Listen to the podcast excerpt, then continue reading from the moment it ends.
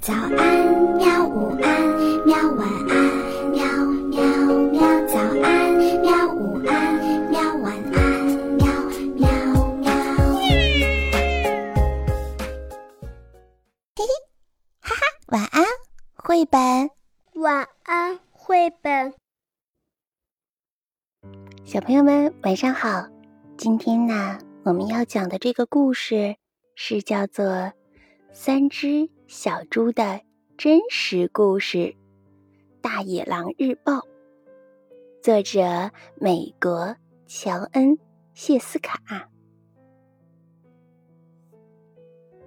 每个人都知道三只小猪的故事，至少他们认为自己知道。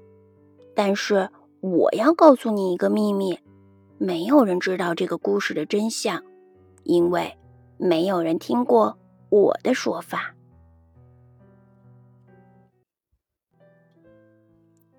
我是一只狼，叫亚历山大，你可以叫我阿丽。我不知道坏蛋大野狼的故事是怎么开始的，嗯，但是那些都是错的。也许是因为。嗯，和我们吃的东西有关系吧。狼呢，就喜欢吃小兔子、小羊和小猪这一类的可爱的动物。可这不是我的错呀，我们天生就是这样的。嗯，cheese 呀，汉堡呀，也很可爱。你喜欢吃汉堡，那么大家说你是大坏蛋吗？就像我说的，这个大野狼的故事是错的。真实的故事是一个喷嚏和一个糖引起的，不信你来听一听。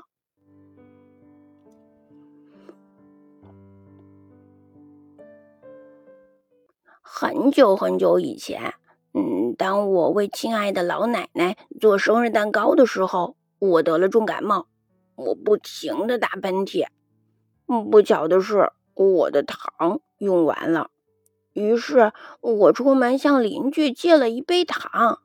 这个邻居是一个猪，而且不是很聪明的猪。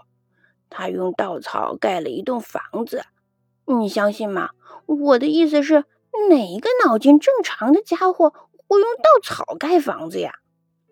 我才敲了一下门，那扇稻草做的门马上就掉下来了，散了一地。我可不想这样走进去，所以。我在门口喊：“呜，小猪，小猪，你在家吗？”没有任何回答。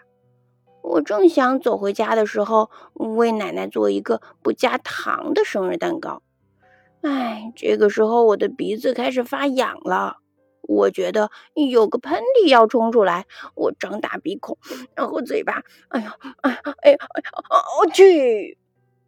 我打了一个好大好大的喷嚏。你知道发生什么事儿了吗？那一栋草房子居然全倒了！哎呦，瘫在了草路的中间，躺着一只小猪。哎呦，它死了！原来它一直待在房子里呀。对于狼来说，如果放弃草堆上这块正好的猪肉，哎，那真的是一件很丢脸的事儿啊。所以，我就把它吃了。就当那是一个很大很大的汉堡，唉，我觉得舒服多了，但是我还是缺少一杯糖，所以我走到另一个邻居的家。这个邻居是第一只小猪的弟弟，他比较聪明一点，但是也没有聪明多少，因为他用树枝盖房子。我按了一下门铃。没有回答，我喊着：“猪先生，猪先生，你在家吗？”他大吼：“你走开！你这只狼，你不能进来！我正在刮胡子呢。”当我觉得又一个喷嚏要冲出来的时候，我紧紧的抓着门把手。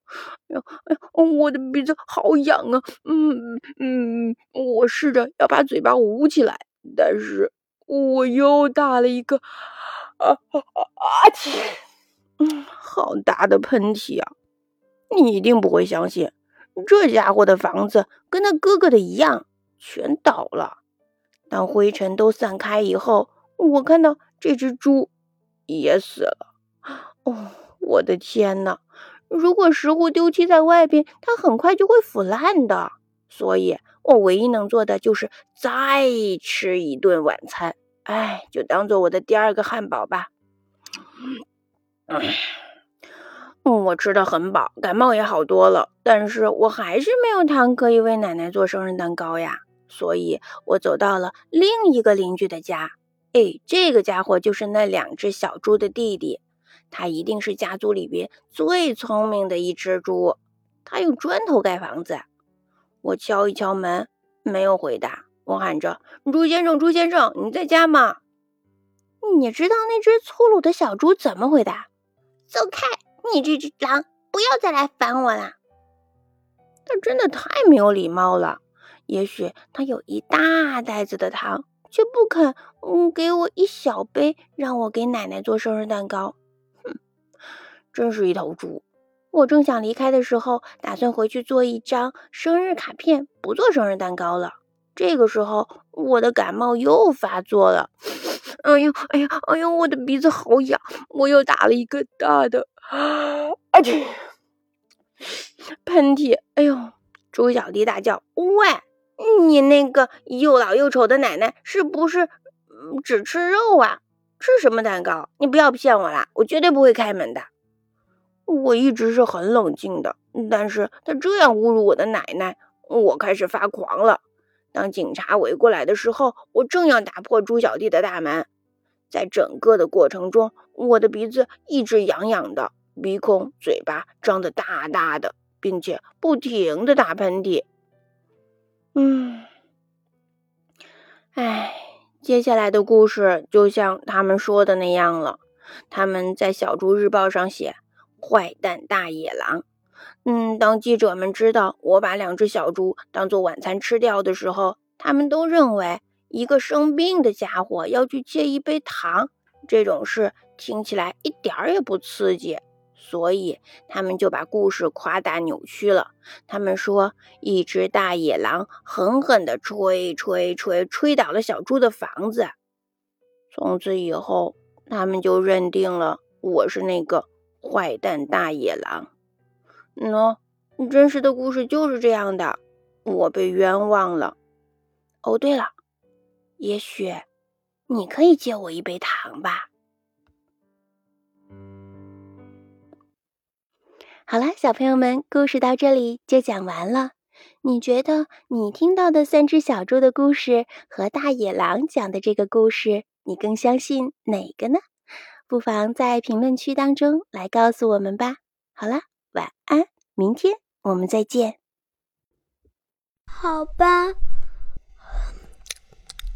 晚安，绘本。可是我还想看看星星。